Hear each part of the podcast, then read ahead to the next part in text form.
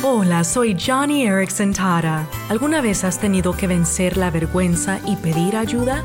Recuerdo una vez haber sido invitada a un almuerzo de mujeres. Habían arreglado las mesas muy elegantes, con mantelería, porcelana y delicadas tazas de té. Estaba disfrutando de la comida cuando de repente mi nariz comenzó a gotear. Como mis manos están paralizadas, resollé y resollé, pero era tanto el goteo de nariz que finalmente me di por vencida.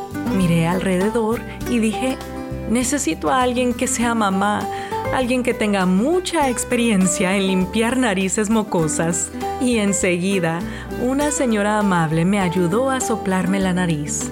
Santiago capítulo 4 dice que Dios da gracia a los humildes. Entonces, la próxima vez que te encuentres en una situación incómoda, sé humilde y pide ayuda.